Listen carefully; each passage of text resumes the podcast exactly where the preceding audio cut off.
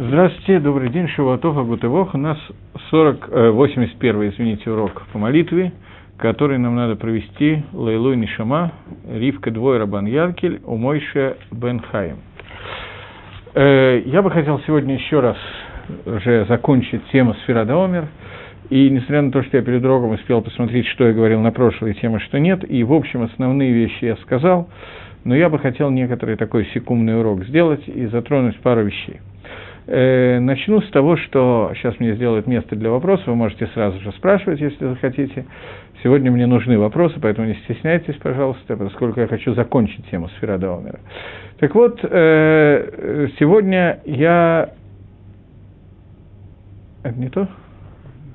Э, сегодня я хочу продолжить то, что мы начали на прошлом уроке. У нас э, было обсуждение о том, что Сферада Омер, 49 дней Омера нам надо э, увеличить, нам надо э, как бы литакен, исправить свои вещи и приобрести 49 кинины Тора, которые нам нужно сделать.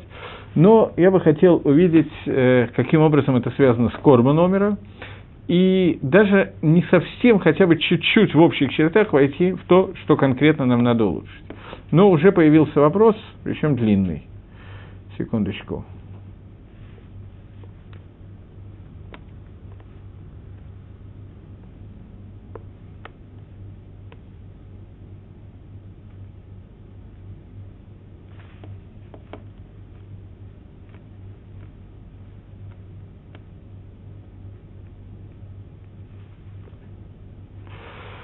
Ой, я зачитаю вопрос.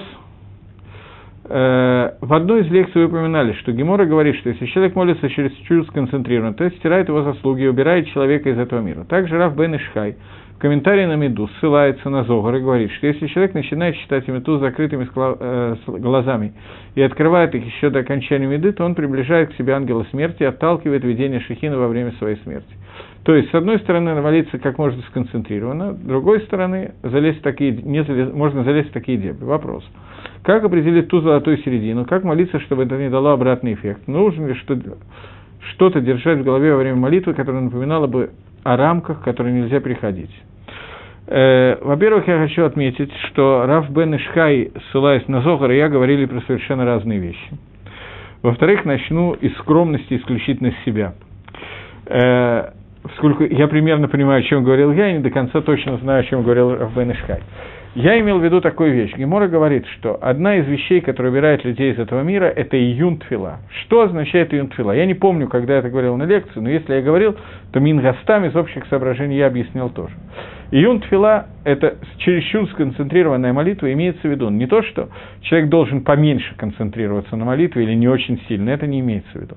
Имеется в виду, что человек, который концентрируется на молитве и очень хорошо молится, думает и так далее, и так далее, у него возникает мысль, я так хорошо помолился, что на сто процентов Всевышний мне ответит. Потом, через некоторое время, когда Всевышний не ответил, такое может случиться, то у человека наступает еуш, отчаяние, и он решает какие-то нехорошие вещи по этому поводу.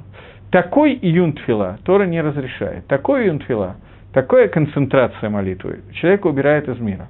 Имеется в виду, что человек, Беладай, должен сконцентрировать как можно сильнее, и не надо бояться, что мы сконцентрируем свое внимание на твиле чересчур сильно, я вам могу гарантировать, что этого не случится.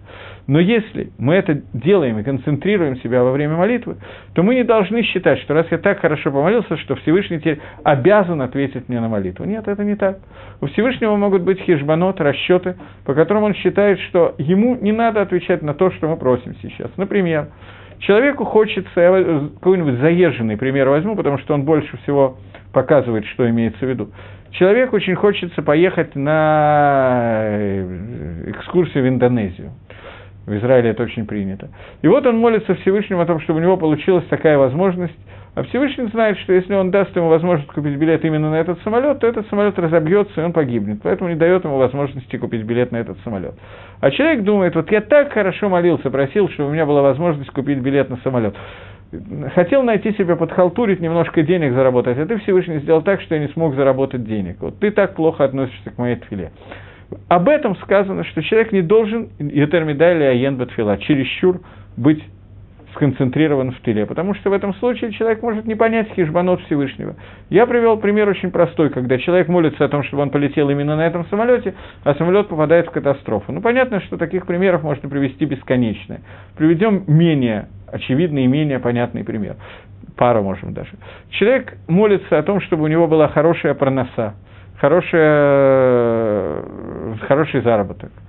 Какой-то Баругу может дать ему хороший заработок, но при этом вероятность, такая вероятность достаточно, существует достаточно сильно, я бы сказал, что такая вероятность сильнее, чем вероятность того, что э, человек помолится, получит билет на самолет, и именно в этом самолете попадет в катастрофу.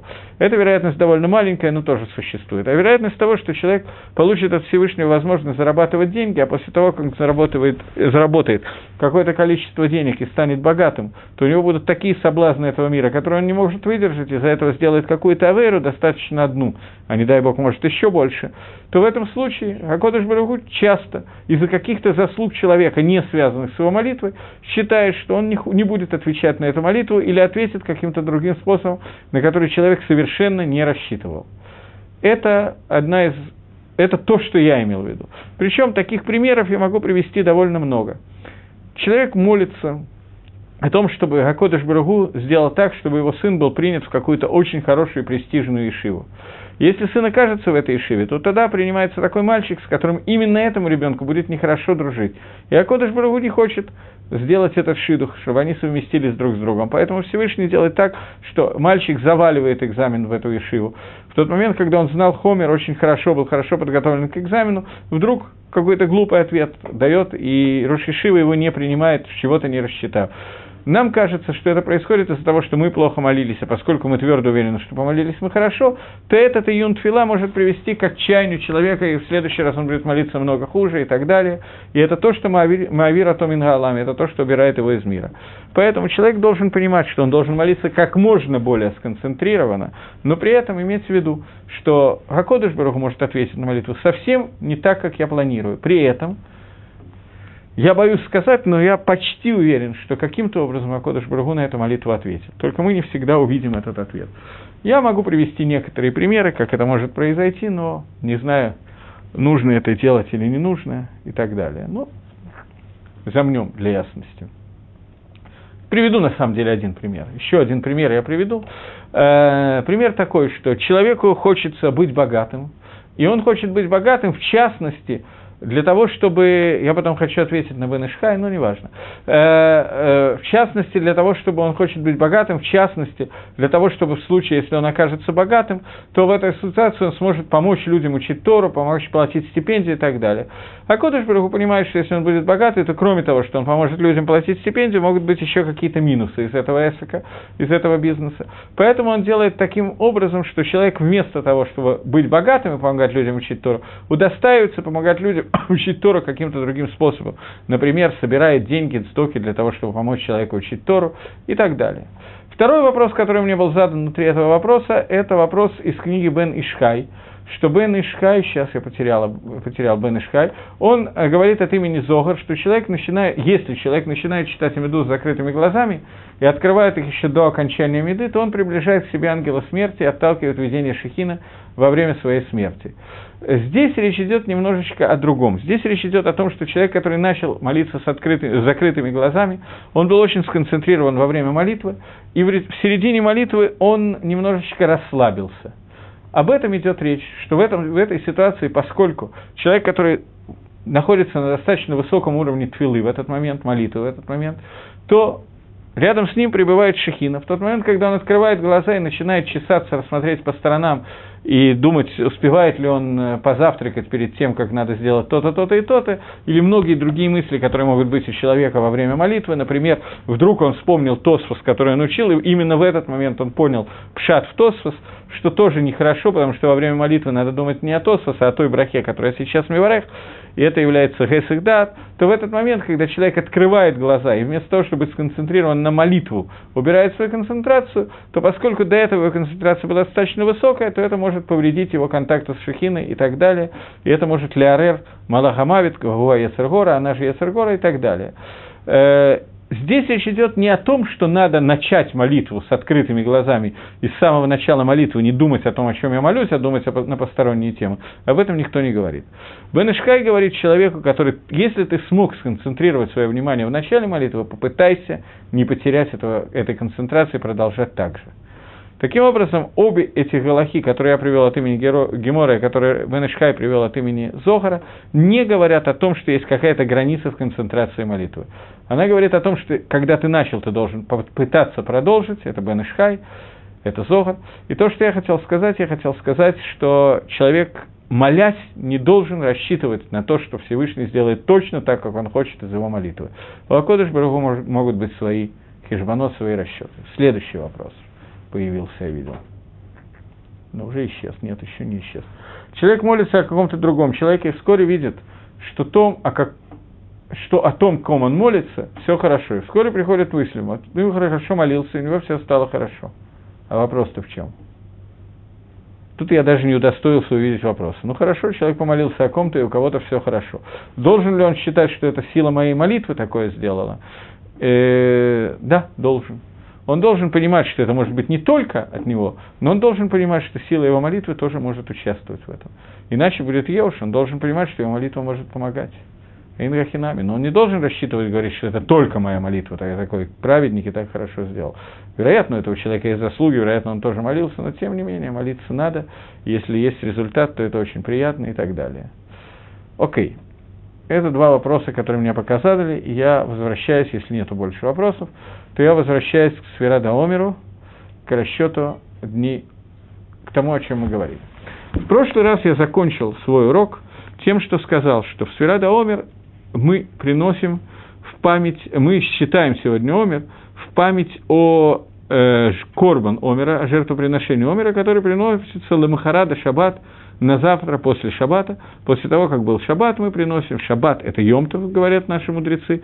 Дерихагав Дздуким – они считали, которые не признавали Тора Шабальпе, они считали, что Омер всегда должен приноситься, первый день Омера приноситься всегда после Шаббата, потому что в Торе сказано завтра после Шаббата. Они не признавали Драшу, что завтра после Шаббата это Йомтов, и Шаббат тоже, э, Йомтов тоже называется Шаббатом, поэтому они делали все от них возможное, чтобы Пейсах всегда упадал на Шаббат, и делали Гиштадлут, делали попытку даже посылали лжесвидетелей, которые говорили о том, что видели рождение новой Луны, для того, чтобы неправильно зарегистрировать, когда начинается Пейсах, чтобы Пейсах был всегда в шаббат. Хазаль, наши мудрецы Даршим, они, естественно, не согласны с Дуким. Пейсах может быть любой день. Йомтов, он тоже называется шаббатом, и Ламахарат и шаббат имеется в виду на завтра после приношения умера. Но здесь возникает вопрос, если возможно такая ошибка, понятно, что устная Тора нам говорит о том, что Мидрашими, комментаторы говорят о том, что Шаббат в данном случае имеется в виду Йомтов. Но если возможно такая ошибка и Цдуким ошибались, то почему Акодыш Барагу не написал в Торе слово Йомтов, а написал Шаббат? Можно было написать на завтра после Пейсаха, на завтра после жертвы, на завтра после жертвы Пейсаха, на завтра после Йомтова. Можно было много-много вариантов написать, которые, каждый из которых на первый взгляд подходит. Почему Тора выбрала необходимым написать именно Ламахарада Шаббат, несмотря на то, что это могло привести к ошибке.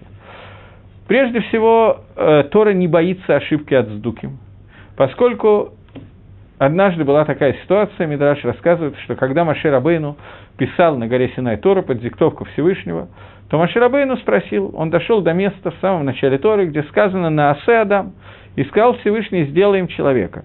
И сказал э, Маше Кодыш Барву, зачем ты даешь для, еретика, для еретиков возможность такой ошибки, которые сказа, скажут, что в Торе написано во множественном числе «сделаем человека» и будут говорить, что богов много.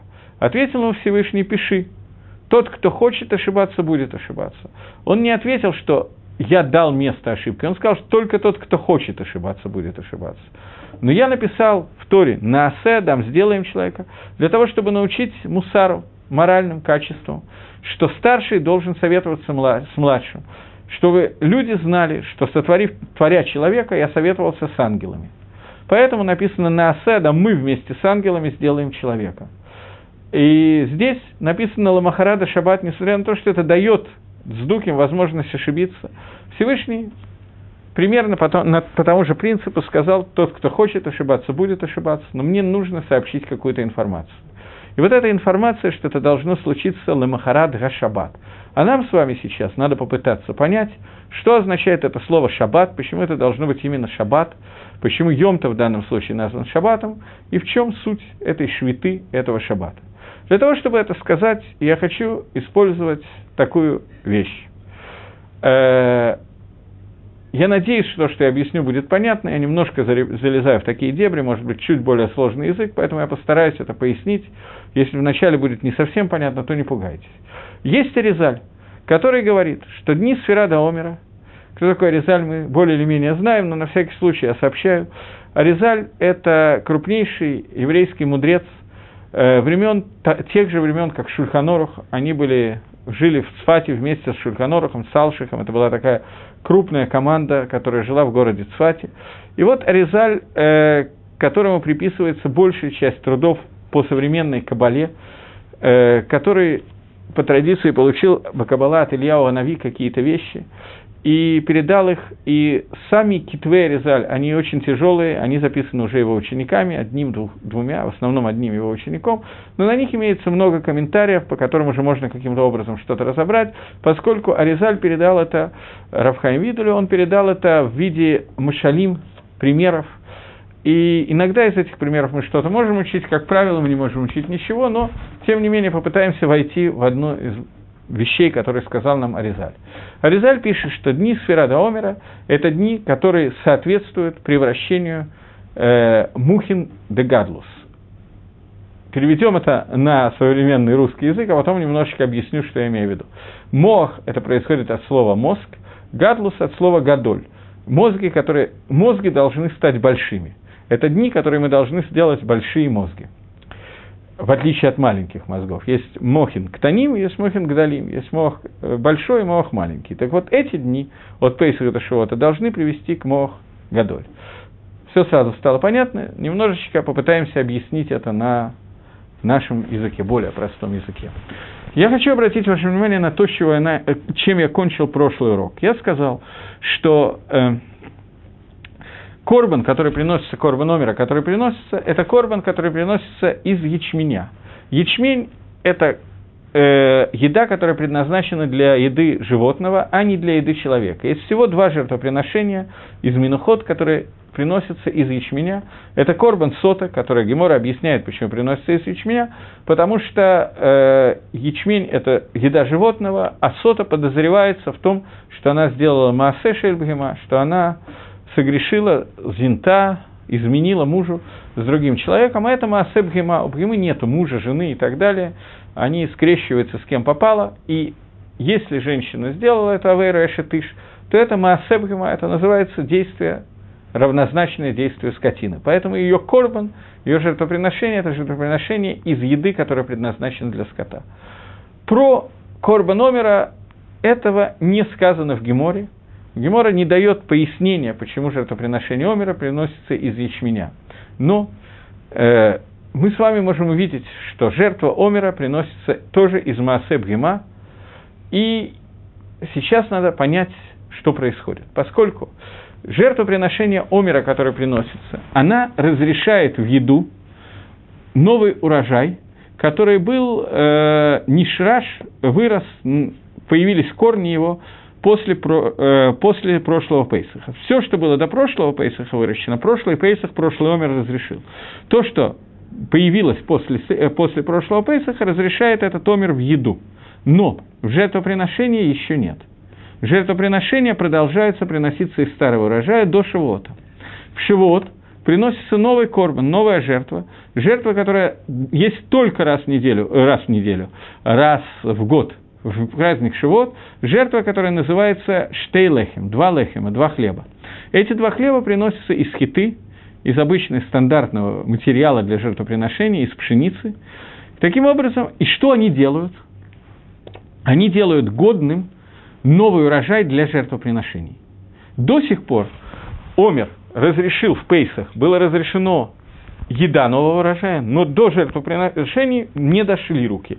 Жертвоприношение разрешается во время корбана штейлехим, который приносится в Шивот. Таким образом, жертвоприношение разрешают пшеница, в качестве нового урожая, нового урожая из пшеницы, разрешает жертвоприношение из пшеницы, а э, Корбан Омер, жертва из Омера, они разрешают в еду для нас, для идиотим, они разрешают в еду новый урожай. Таким образом, то, что я сказал вам на прошлом уроке, что мы видим, что нам надо пройти путь за эти 49 дней, нам надо пройти путь от животного до человека. Сейчас я хочу немножечко пояснить, что я имею в виду. Э, если мы покажем какую-то вещь человеку и животному, то видят они абсолютно одинаково. Я не знаю, я сегодня где-то давал урок, мне девушки набросились на меня и сказали, что э, коровы, они видят черно-белым, они не видят цветов, а люди, они видят цветами. Э, я очень боюсь, что это единственная разница, которая есть между тем, как видим мы и как мы воспринимаем информацию, и как видят животные. Что они видят черно-белым, а мы цветными. Больше никакой разницы нет. Но это ненормально. Если так, то это ненормально. Я не знаю точно, поскольку известно, что перед быком, когда начинаешь махать красной тряпкой, то он реагирует на это и начинает бодаться. Но правда, я не знаю, что будет, если махать перед ним не красной тряпкой, а какой-то другой тряпкой. Тут я не знаю. Может быть, результат будет тот же самый. Я тоже много лет назад читал, что быкам абсолютно все равно, какой цвет, красный, зеленый, синий и так далее, они не воспринимают цветов. Может быть, я точно сказать не могу. Э, я сейчас, пока это говорил, я вспомнил анекдот по поводу быков – по поводу кориды. В советское время один, э, одному человеку удалось там, через партийные какие-то каналы в качестве туриста отправиться в Испанию. Когда он вернулся, его спросили все, кто не был за границей, то есть все сослуживцы, друзья и товарищи, какие самые сильные впечатления он получил от Испании. Он сказал от боя быков, от кориды. Расскажи, говорят. Рассказываю. Прихожу на стадион. Сидят испанцы, испанки, все одетые в черное, мужчины в черных костюмах, белая рубашка, все спокойные, спокойные. Женщины все яркие брюнетки, э, в черных платьях, абсолютно спокойные. Выводят быка, весь черный, белое пятнышко, абсолютно спокойный. Выводят Триадора, он весь в черном, в белой рубашке, абсолютно спокойный. И тут принесли советский флаг, и такое началось. Так вот, когда бык видит флаг, он тем не менее реагирует. Но есть разница между тем, как видит бык и любое другое животное, и между тем, как видит человек. То есть не тем, как видит, как воспринимает то, что он видит. И бык, и человек видят одно и то же. Только у быка он вот увидел книжку, и человек увидел книжку. Оба знают, что вот это вот, вот такая вот четырехугольная штука с бумагой, на которой какие-то буквы. Больше никакой информации бык из этого извлечь не может. Человек некоторый может открыть книжку, почитать, понять какую-то информацию, еще что-то и так далее. Бык, когда он видит какую-то вещь, он, ему нужно решить относительно этой вещи один вопрос. У него есть один сафек, одно сомнение, ему нужно решить, это кушают или это не кушают. Больше никаких вопросов этой вещи у него не возникает. У человека есть разница. Человек должен извлечь какие-то выводы сделать из этого – Выводы, которые делает человек на самом низком уровне, человек делает примерно те же самые выводы. Когда человек работает ребенком, и он видит какую-то вещь, он тоже первым делом он ее тянет в рот, независимо от того, что это такое. Потом он решает, это съедобное или несъедобное, либо ест, либо просто грызет, в зависимости и так далее. На более старшем уровне он уже некоторые вещи тянет в рот, некоторые нет. Еще на более старшем уровне еще какие-то вопросы возникают и так далее. У человека есть два уровня. И эти два уровня – это не только уровни человека, это уровни управления Всевышним этим миром на том уровне, на котором мы его сейчас видим. Это уровни, которые Аризаль называет Мухин де Катнус и Мохин де Гадлус. Мох, который Гадоль, большой мох, и мох, который Катан. В чем разница между ними? Существует два вида того, как Акодыш Бругу управляет миром. Два вида гангаги, два вида управления миром. Я не знаю, слышали вы об этом, не слышали, говорил я или нет, по-моему, говорил уже, но я хотел бы повторить это. Существует Маарехит, который называется система управления миром, которая называется системой Гангага, управление от слова Ногек, водитель. Всевышний ведет этот мир. Эта Гангага, она работает независимо от того, мир заслуживает того, чтобы он существовал или нет. Всевышний, независимо от того, что делают люди в этом мире, посылает на них гашпау, влияние, для того, чтобы мир мог существовать. Это свет, это пища, это и так далее, и все остальное. И существует другой вид влияния Всевышнего на этот мир, а именно влияние, которое называется гашгаха или гашгаха протит, влияние, частное влияние и так далее, когда это влияние связано с тем, как в нижних мирах ведут себя люди цадиким. Если это цадиким делают какие-то действия мицвод, делают действия, связанные с э, желанием Творца, то они в соответствии с каждым своим действием привлекает к себе и ко всему миру какой-то атрибут Всевышнего, какое-то влияние, которое исходит от Творца. Если они этого не делают, то они не привлекают этого атрибута. Таким образом, идет вот эта вот система влияний двух управлений миром, система общего управления и частного управления – это две системы, которые Всевышний управляет этим миром. Наряду с этим, эти же две системы называются еще одним способом управления – Одно, один из них называется Гангага Хицанит, другая Гангага Пнемит. Один называется управление внешнее, а другое управление внутреннее. Эти два вида управления связаны с двумя именами Творца. Первое имя Творца – имя Элуким, имя Всевышнего, которое состоит из пяти букв, которое обычно называют атрибутом суда, или мы знаем, что гематрия, числовое значение слова Элаким совпадает с числовым значением слова Тева, природа – Таким образом, есть Ганагат Всевышнего, Ганагат Элакит, или Хицанит, внешняя Ганага, внешнее управление миром, которое связано с законами природы.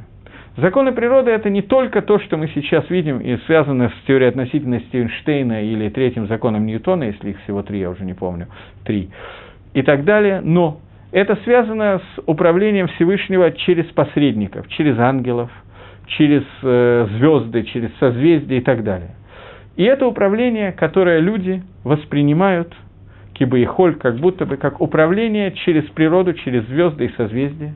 И, и из этого управления растет возможность, когда человек увидит, что в мире очень интересно и красиво созданные законы природы. Человек будет изучать эти законы природы, он станет большим физиком, химиком и природоведом, ботаником и так далее, и так далее.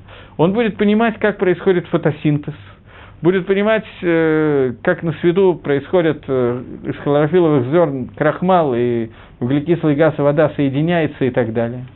И таким образом он придет к выводу, что вот вся эта система приходит к теории Дарвина, происходит к тому, что человек происходит от обезьяны, смотрит в зеркало и видит, что это действительно так, и другими способами он может в этом убедиться и так далее. И он может прийти к идее того, что Элаким – это Тева, Всевышний – это природа – и все подчинено законам природы, и Гакодыш Бругу, не дай Бог, отсутствует.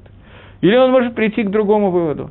Он может начать изучать влияние звезд и увидеть, что астрологи показывают то-то, то-то и то-то, увидеть влияние Марса, Венеры, Альфа Центавра, Солнца, Луны и других Центавр и так далее, и прийти к очень большим знаниям того, что человек, который рождается в декабре, у него будет такая судьба, а если он родился в марте, то она будет наоборот, и так далее, и так далее, а человек, который родился в декабре, никак не может жениться на той, кто родилась в марте, и другой, или наоборот, это не имеет значения, я сказал набор слов, не имеющий никакого смысла, но он может увидеть это, проанализировать это и увидеть, как это приходит к одному знаменателю, и увидеть, что управление миром лежит через звезды, созвездия и так далее, и прийти к тому, что называется не Элаким Всевышний, а Элогим Ахирим, другие бога. То есть Элоким, Гакодыш Баругу, в этом управлении миром, которое называется управление Хицани, он настолько скрывает себя, оно настолько скрыто, оно настолько закрыто в природе, что человек может прийти к восприятию управления миром через природу, через звезды, что одно и то же. Таким образом, он вычеркнет Гакодыш Барагу из творения мира. И это, как мы знаем, неоднократно происходило. Существует некий Магалах. Магалах – строение мозгов, назовем это так. Есть Бхема, который не думает ни о чем. Я не знаю, что она думает, но думаю, что ее не интересовало существование Творца и желание Творца что-то сделать в этом мире. Ее интересует немножко пожрать, и все, в общем-то, более или менее. Максимум еще родить теленка, и то не факт, что. Вот это все интересы, которые у нее зафиксированы. Существует более тонко организованная материя, которую почему-то называют человек – и эта материя, у нее есть большее количество мыслей, она пытается проанализировать какие-то вещи. И этот анализ, может идти в двух плоскостях. Первая плоскость, и она всегда должна быть первой. Первая плоскость – это анализ того, как этот мир устроен. И когда мы анализируем устройство этого мира, оно с точки зрения человека, и то же самое с точки зрения Творца, оно идет в двух направлениях. Хицани и пними. Мы пока разбираем только хицани. Человек приходит к тому, что он видит. Законы Ньютона, законы Дарвина, законы Эйнштейна, законы Бойля, Мариота и так далее, и так далее. И он понимает, что он владеет грандиозным количеством информации о мире и владеет даже правилом буравчика, и в связи с этим может выяснить э, и так далее, пустить ток, и делаем ракеты, переплываем Енисей, также в области балета мы впереди планеты всей.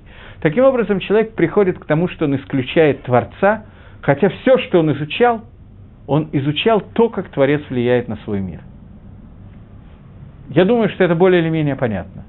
Это называется мохин декатнус. Маленькие мозги. Эти маленькие мозги не обязательно должны прийти к тому, что мы полностью исключим Всевышнего. Хас вышел. Я пришел к самому плохому варианту, к самому низкому из возможных. Наиболее высокий вариант – это то, что сказал Эйнштейн, который, я так предполагаю, что Эйнштейн понимал теорию относительности. Я думаю, что он был последний, кто ее понял, но тем не менее он в ней разбирался. Говорят, был умным мужиком. И он достаточно хорошо знал физику и вполне владел информацией о том, как Всевышний Мангика де Алам э, управляет миром Бахицонию с внешними атрибутами. И вот Эйнштейн сказал, что чем больше я познаю мир, законы мира, физики, тем больше я вижу руку Творца, тем больше я вижу руку Всевышнего. Но то, что видел Эйнштейн, он видел руку, которая называется Яд Элаким, Яд Всевышнего от имени Элаким. Он видел она как Хицани. Существует это, это Магалах, который составляет Мохин Декатнус.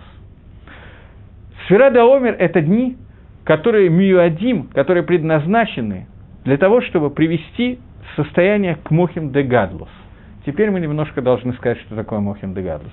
Я извиняюсь, что я ввел эти два термина, но мне кажется, что они достаточно понятные, когда их объясняешь, а из них я хочу еще какие-то вещи объяснить. Мохим де Гадлус – это состояние, когда начнем с человека, мы обсуждаем человека, когда Всевышний видит руку Всевышнего, но уже руку Всевышнего в виде юткой и вавкой. Имя Всевышнего из четырех букв, которое является Ганагапними. Он видит управление Творцом этого мира не через Теву, а лымалами Дерегатева, выше, чем законы природы. Когда нужно понять еще одну вещь, что когда сегодня кто-то скажет, что я вижу руку Всевышнего, как управляет лымалами Дерегатева, сегодня, как правило, он... Э, ладно, промолчим на, на эту тему. Замнем для ясности. Но, когда Гакодыш Барагу открылся Маширабейну на горе Синай, то он сказал много интересных вещей, в том числе – он сказал ему, что я раскрылся тебе в имени Юткой и Вавкой, в имени четырехбуквенном имени Всевышнего, которое не произносится. Как не раскрывался Аврааму и Ицхаку, потому что имя раскрывался только под именем Кель Шакай. Но Шми Гашем, Лона Датилахем. Но Шми, вот это вот имя Юткой и Вавкой, я им не сообщал. При этом в Торе упоминается имя Юткой и Вавкой задолго до этого. Но Гакодыш Баругу – Авраам, Исхак и Яков видели Яд Гашем не через Юткой и Вавкой, а через имя Элаким. Почему? Потому что существует два вида гангаги этого мира, два вида управления Всевышнего этого мира. Управление через Юткой и Вавкой возникает после Ицеят Мисраем, после выхода из Египта. Это управление внешне выглядит как управление через Маарехет Нисим, управление через путь чудес, когда природа как просто отступает когда-то в сторону закона природы. Как, например, чтобы далеко не ходить, крест Ямс, рассечение моря. Последняя служанка вам Израиле видела в этом рассечении больше, чем видел э, пророк Ехискель, когда он видел колесницу Всевышнего. Они видели управление миром, они видели это. Э, мы сегодня не очень. Так это то, что сказано в Торе, что Шми Гашем Лонадатилахем. Они не знали Шми Гашем. Авраам, Искак и Яков не могли технически увидеть управление миром через атрибут Ашем, потому что в этот момент этот атрибут не был раскрыт. Он был раскрыт вот сейчас, в наше время, вот в эти вот дни Сферата Омера. Это и мы, когда дни, которые раскрывается атрибут Мохин де Гадлус, когда Всевышний управляет миром таким образом. И, соответственно, мы можем это, это воспринять другим образом. Понятно, что мы сегодня можем воспринять меньше, чем Шивха, которая была во время Криас Ямсов. Это мы понимаем, это не проблема. Но что имеется в виду, что раскрывается в этом? Есть законы природы, которые раскрываются именем Лаким, и о них мы уже поговорили. И есть другое управление миром, когда управление миром, Несим, чудеса, влияние Всевышнего, Нес Нистер, Нес Нигла, просто влияние Всевышнего, раскрывается в зависимости от того, как цадиким в этом мире себя ведут. От любой митцвы, которую делает цадик в этом мире, начинает зависеть самые разные вещи, касающиеся его лично и касающиеся всего мира. И вот это вот гангага, которая называется гашгаха, вот это вот гангага пнемит, это внутренняя ганага, она называется в терминах Кабалы Мохим де Катмос. Но она нам известна, она описана во многих местах и так далее, и понятно, о чем я сейчас говорю. Дни Сферада Омера – это дни, когда раскрывается вот это вот Ганага, вот это вот творение. Поэтому, когда мы доходим до состояния Шивота, состояния дарования Торы, то Корбан, жертвоприношение Шивота, которое нету ни в один другой день, это жертва Штейлехем, это жертва двух хлебов, которые разрешают для жертвоприношений весь новый урожай – в Мигдаше. Это жертва, жертва, которая Махаль Адам. Если для того, чтобы э, еда человеческая, если для, того, чтобы разрешить человеку в пищу до сих пор э, новый урожай нужно было Маахаль Бгема, нужно было пища животных, поскольку, сейчас обсудим почему, то для того, чтобы разрешить сейчас нам в пищу, не нам, а в жертвоприношение, то нам нужна пища человека. Теперь попробуем немножечко объяснить, что я имею в виду. Я уже сказал, что животное и человек видят одно и то же, но выводы они делают абсолютно разные. Не только по той причине, что человек умеет больше анализировать, э, по этой причине в основном. Для человека есть другая навкамина, другая разница из того, что он видит, чем у животного – если животное видит компьютер, у него, как правило, не приходит в голову идея, что он может, э, я не знаю, посмотреть какое-то кино по компьютеру, потому что можно войти в какую-то программу. У человека оно может возникнуть, это нормальное явление, что эти мысли возникают. И так далее. Животное не планирует по скайпу учить Тору с другим человеком или с другим животным. Человек планирует. Это разница между нами. Но переход, эта разница, она занимает 49 дней, и нам надо увидеть, что я имею в виду. Когда на седьмой день после выхода из Египта Амисраэль дошел до Ямсуф, до моря, то в это время э, море расступилось, и евреи вошли в море. В этот момент египтяне бросились за ними, и Всевышний хотел обрушить море, и чтобы все египтяне утонули. Э, тогда Сар Мицраим, ангел, который отвечал за народ Египта, обратился ко Всевышнему и сказал ему, «А Кодыш Бру, ты хочешь сейчас утопить всех египтян и спасти весь Израиль?» Майшно элу ми элу. Чем отличаются эти от этих? Этих ты топишь, этих ты спасаешь. Чем они отличаются друг от друга? Гарей элу авдева адазара, ве элу авдева адазара.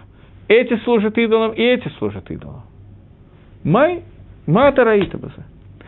Есть несколько ответов на этот вопрос. Основной ответ на этот вопрос, который дается в книге Зогар, я не читал это в Зогаре, я видел цитаты. А Кодыш Барагу чуть-чуть раньше, когда Маширабейну обратился ко Всевышнему с молитвой, что египтяне сзади, справа, слева болото, что нам делать? Помоги нам, Всевышний. Всевышний сказал, войди в море. Начал Маширабейна молиться, чтобы море расступилось. Всевышний ему сказал, что ты молишься? Схута твоей молитвы не хватит. Награды за твою молитву недостаточно, чтобы море расступилось. Идите спокойно в море. Баатика талия. Это не зависит от вас, это зависит от Баатика. Что такое Атика? Атика – это мера управления Всевышним этим миром, сфера, которую он управляет, настолько высокая, что она является как бы почти что хесед гамур, почти стопроцентный хесед. Баатика талия. Нету схута Амисраэля на существование – Бедерих Тева, не только Бедерих Тева, в обычном смысле управления миром, когда эта атика не проявляется, в обычном мире управления миром нет никакой разницы между евреями и египтянами. Элу Авдева Дазара, Элу Авдева Дазара. И те, и другие идолопоклонники, нету разницы. Где-то на очень высоких высотах не схутом Израиля определяет, не, награ... не заслуга Израиля определяет, а то, что Акодыш Барагу нас выбрал. А Израиль должен пройти туда. И он проходит по морю, и мы видим, что море расступилось. Не без хутейну. Это один из мидрашим. Я понимаю, что вы, может, слышали и видели другие мидрашим, я не спорю с этим. Но я сейчас иду по этому мидрашу, и я вас уверяю, что особенного махлокиса между мидрашим нету на эту тему. И вот получается ситуация, что для рассечения моря, для выхода из Египта наших заслуг не хватает. Мы, не отли... мы находимся на 49-й ступени падения. Кто мы и где Тора? Какой кэшер? Но нам нужно прийти за эти 49 дней, прийти к состоянию, когда мы можем получить Тору на горе Синай, когда между нами и Торой будет какой-то кэшер. Другими словами, нам нужно за эти 49 дней пройти состояние от Бгемы до Адама. Расстояние довольно большое. Поэтому эти 49 дней являются днями, когда Гакодыш Баругу меняет управление миром. А поскольку мы знаем, что Всевышний Мигалхим, пути управления миром, которые Гашпаот, э, влияние Всевышнего, они повторяются из года в год. Частично они повторяются. Понятно, что по-разному. Но та Гашпа, которая, то влияние, которое дал Всевышний в 49 дней сфера Даомера перед дарованием Торы, и то влияние, которое он дал во время дарования Торы, Кеэйн, подобные этому влиянию, идут каждый год. Понятно, что не те же самые, но подобные этому идут каждый год – из года в год по еврейскому календарю эти дни похожи, потому что влияние Всевышнего похоже в эти дни, то дни Сферада Омера – это дни, когда Кодыш Барагу меняет Гангагу, меняет управление миром, раскрывает пнемиют управления миром, внутренность управления миром. Что мы черпаем, что мы должны увидеть, что мы должны получить от этого Гангаги основное, главное, что есть в этом мире, в этом, это мы должны увидеть и худ Шельгакодыш Брагу, единство Всевышнего. Это то, что должно раскрыться нам в эти дни, и тогда мы рауим ли кабель Тора, тогда мы годны для получения Торы. И это то, к чему должны нам привести эти 49 дней. Понятно, что независимо от нашего поведения, это тоже надо понять, независимо от того, что мы делаем, Всевышний раскрывает в мире эту Гангагу, это управление. Но Понятно, что есть Микабль, есть тот, кто принимает ее, поэтому мы должны для себя раскрыть единство Творца в этом мире. Понятно, что сделать это с каждым годом в какой-то мере все труднее труднее, не знаю, труднее труднее, я сказал, я тут же сомневался. Если прошлые века было очень трудно избавиться от понятия идолопоклонничества, поскольку имя Элоким раскрылось Баванатейну Арабим из-за наших грехов, раскрылось как Элогима Хирим, как другие бога, и мы видели силы природы, каждый из которых управляет чем-то. Мы видели этих идолов как, как богов. Поэтому, скажем, те, кто помнит еще программу из курса средней истории, истории древнего мира, средних классов или младших классов, я уже не помню, когда я ее учил, есть такое понятие Авойда Зойра Олимпа – когда каждая звезда соответствует, планета соответствует одному из богов Олимпа и так далее, и они видели, эти, как каждый из них управляет какой-то силой природы. Если Марс, или в Греции был Аполлона, в, в Риме Марс, он отвечал за войну, поскольку планета Марс, она Маадим, она красноватая, она отвечает за пролитие крови, то понятно, что человек, который родился под Марсом, он имеет соответствующие медот, меры, качества и так далее, и так далее. Венера за красоту, выхула-выхула и так далее, и так далее, то сегодня такого нету. Но сегодня у нас новое испытание. Вместо испытаний поклонничества такое, какое было в их время, у нас есть испытание теории относительности, теории Ньютона и так далее. Мы понимаем мир. В этом мире, так как мы его понимаем, когда мы учим, киба и холь, не дай бог, мы не видим места Творцу.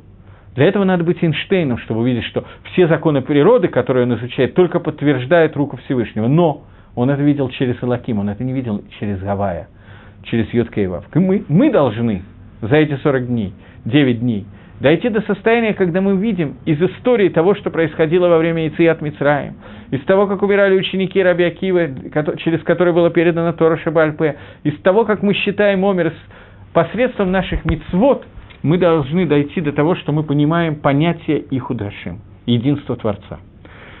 В наиболее яркой форме в Танахе это было а, описано в тот момент, может быть, не в наиболее яркой форме, мне легче всего изобразить это, на примере Танаха, когда Илья Ганови э, пришел во время Нихума Вейлем, посещ... э, то надо начать чуть раньше. Когда Иешуа завоевывал Эрец Исроэль, то Иешуа сделал херем, запрет на строительство Ирихо. Ирихо был разрушен, поскольку во время штурма Ирихо произошли различные вещи, были взяты от Херема и так далее, то Ирихо, то э, э, Нун сделал Херем запрет на строительство Ирихо. Во время царя Эхава, главный военачальник Эхава получил распоряжение э, построить Ерехо. Во время Херема было сказано, что человек, который будет строить Ерехо, у него блет сын. У этого человека, который строил Ерехо, умерли семь сыновей. Во время Нихума во время э, утешения скорбящих, Илья Анови пришел выполнить миссу, несмотря на то, что этот человек сделал такое нарушение. Он вельможа и так далее. Илья Анови пришел к нему и столкнулся там с царем Ихавом. И Ихав спросил его, что выше, проклятие ученика или проклятие учителя? Понятно, что проклятие ученика. Машир Абейну сказал, что если вы будете, э, какой вопрос очень мелкий, я не вижу, если вы будете очень, э, э пло, если вы будете поклоняться идолам, то не дам я земле вашей дождя, как мы читаем в Шма. И несмотря на то, что проклятие, которое дал Маше, люди поклоняются идолам, дождь идет. А Яшо дал проклятие, и вот такое происходит. Значит, что это не связано с их проклятиями. Тогда Илья Иванове сказал – что с этого времени больше не будет дождей. И на два года была тяжелейшая засуха. И Всевышний сказал Ильяу Нави, выйди и приди к Хаву, вызови его. И Ильяу Нови встречается с пророком Авади, посылает его к Хаву и приглашает Ихава со всеми жрецами Бааля, которым в тот момент поклонялись э, израильтяне, Амисраэль, приглашает их на гору Кармель для известного состязания, которое произошло между Ильянови и жрецами Бааля. Э, они взяли двух телят, бросили жребий, какой теленок будет Всевышнему, какой теленок будет Балю. Первому приносили в жертву теленка Балю. Его принесли в жертву, и Ильяу сказал, что тот, с кем Всевышний, пусть он принесет эту жертву, и огонь сойдет на эту жертву с неба.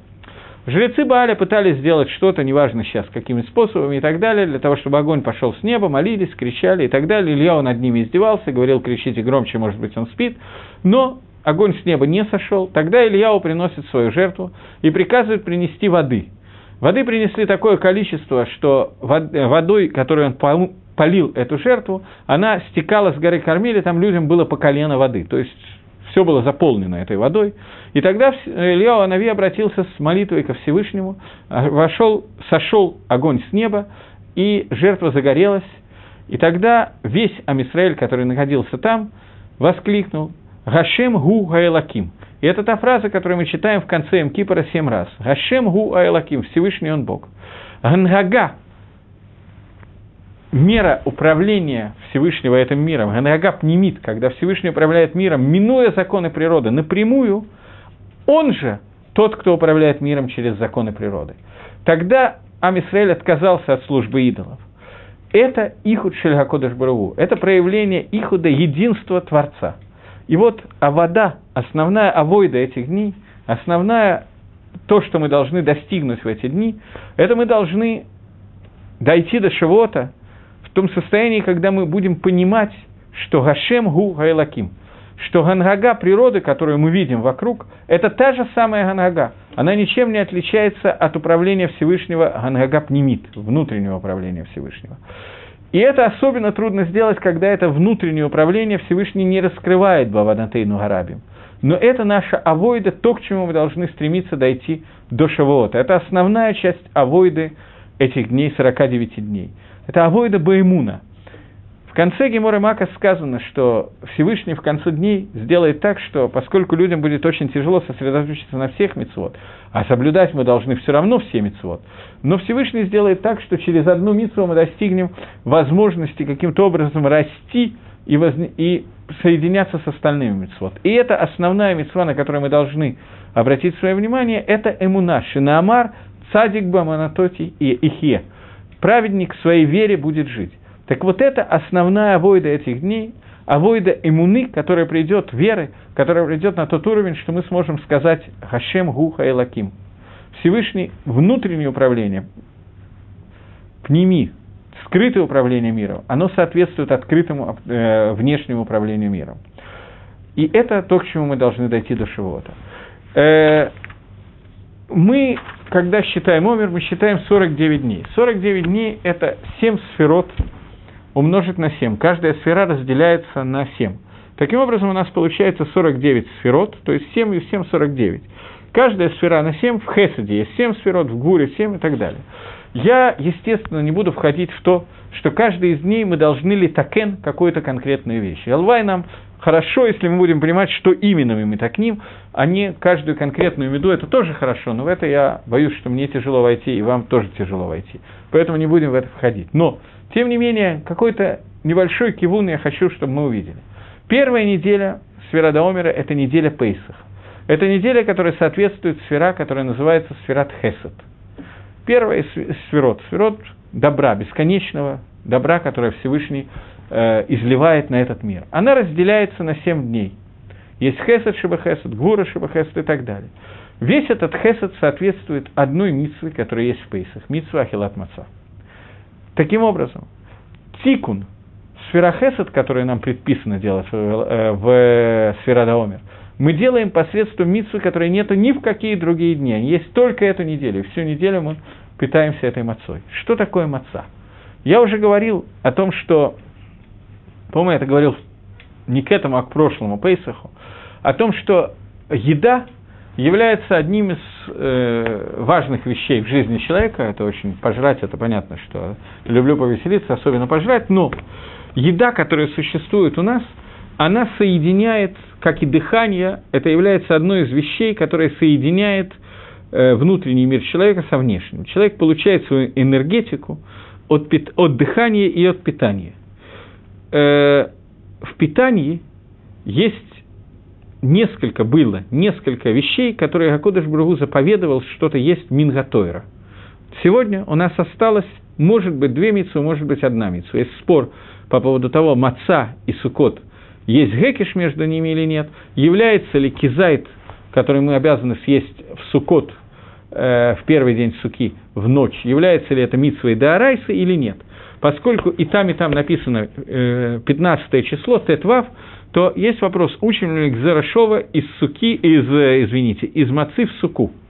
Есть мнение, что да, есть мнение, что нет. Мишнабрура приводит мнение, что да. Но маца – это единственная митсва, которая по всем мнениям является митсвой Минга Тойра, которая есть сегодня из еды. По мнению Вильнинского Гаона, еда мацы является митсвой Минга Тойра не только, не только Гаона, есть много плоских, Мишнабрура приводит это, не только в первый день Пейсаха, но все, первую ночь Пейсаха, но все дни Пейсаха. Первая ночь Пейсаха – это митсва Хиюви, я хаяв кушать мацу. Если я не кушаю, я хаяв, я я нарушаю. Остальные дни, если я хочу кушать и ем мацу, то я выполняю мицу. Если я не хочу, я не обязан ее выполнять. Но каждый кисайт мацы, который я съел все семь дней Пейсаха, является мицвой. Алам Хесад Ибане. Этот мир создан атрибутом Хесада Всевышнего. Не только Хесадом, но Алам Хесад Ибане. Что означает атрибут Хесада, который вошел в этот мир, через который мир создавался? Я понимаю, что вы это знаете, мы это говорили, но это немножко помогает понять авоиду первой недели Омера. Когда Гакодыш Барагу создал этот мир, он создал его для того, чтобы легейти, чтобы дать миру награду. Награда этого мира – это Схара Ламаба, это награда будущего мира. Для, ради этой награды был создан весь этот Ламазе. И вот когда он был создан, он был создан Бехесед, потому что желание дать награду – это Хесед Гамур – это самый верхний хесед, который может существовать. Ради, только ради того, чтобы наградить. Я сейчас пропускаю, как, какие другие атрибуты участвуют, как, какой был, из-за чего был шутуф и так далее. Мы это говорили. Но икор, суть, начинается с медат хесед. И вот пропитание, которое получает человек, он, он получает бамедат хесед. Ту еду, которую мы едим, всю еду, которую мы едим, на самом деле, а Кодыш Бару дает нам бамедат хесед. Ми икор гадин, по закону, для того, чтобы существовать, тоже бы Медат Хесед. Но для того, чтобы существовать, нам должно было бы быть, хватать питаться всегда только мацой. Всю жизнь. Лехем, маца, лехемони. Мы съедаем такое количество, которое съедаем, и все. Так же, как в пустыне были дни, годы, когда они питались только одним омером мана. Питались, и больше ничего, они были сыты. Не то, что они были толстые, как э, я не знаю кто, они были свиим, они съели то, что им достаточно. Нам для этого тоже достаточно только мацы. И по идее надо было запретить бы есть хомец весь год. Почему нам не запретили есть хомец весь год? Потому что миру тяжело с этим справиться. Хотя хомец, он влечет за собой различные цдадим шельецаргара, различные вещи, которые связаны с ецаргара, например, тайва. Человек должен есть для того, чтобы быть сытым, а не для того, чтобы получать удовольствие от еды. Поэтому э, пища не обязана быть вкусной. Мы не в состоянии этого выдержать, поэтому мы делаем пироги, мы делаем хлеб хороший и так далее, свежий. Понятно, это все понятно. Но есть семь дней в году, когда Кодыш Бару дал нам возможность питаться именно тем, что нам необходимо. Поскольку это икра. И это Хесед Гамур, который, когда нам дали такую вещь, когда и Цергора не может в это войти. Это первый тикун, который мы делаем, тикун первой недели. Когда мы так ним, видат Хесед. Понятно, что каждый из этих дней Хесед разделяется на семь ступенек и так далее. Если вы помните, то я говорил о том, что есть мнение, в Геморе Сангедрин приводится мнение, что седьмое тысячелетие, я не знаю, есть ли кто-то, кто на это халек, седьмое тысячелетие – это тысячелетие Алам Аба, будущего мира, грядущего мира. Мир существует шесть тысяч лет, и седьмое тысячелетие – это Алам Аба. А есть мнение, которое говорит, что таких циклов будет семь. И только настоящий Алам Аба когда все это закончится, это только через 50 тысяч лет.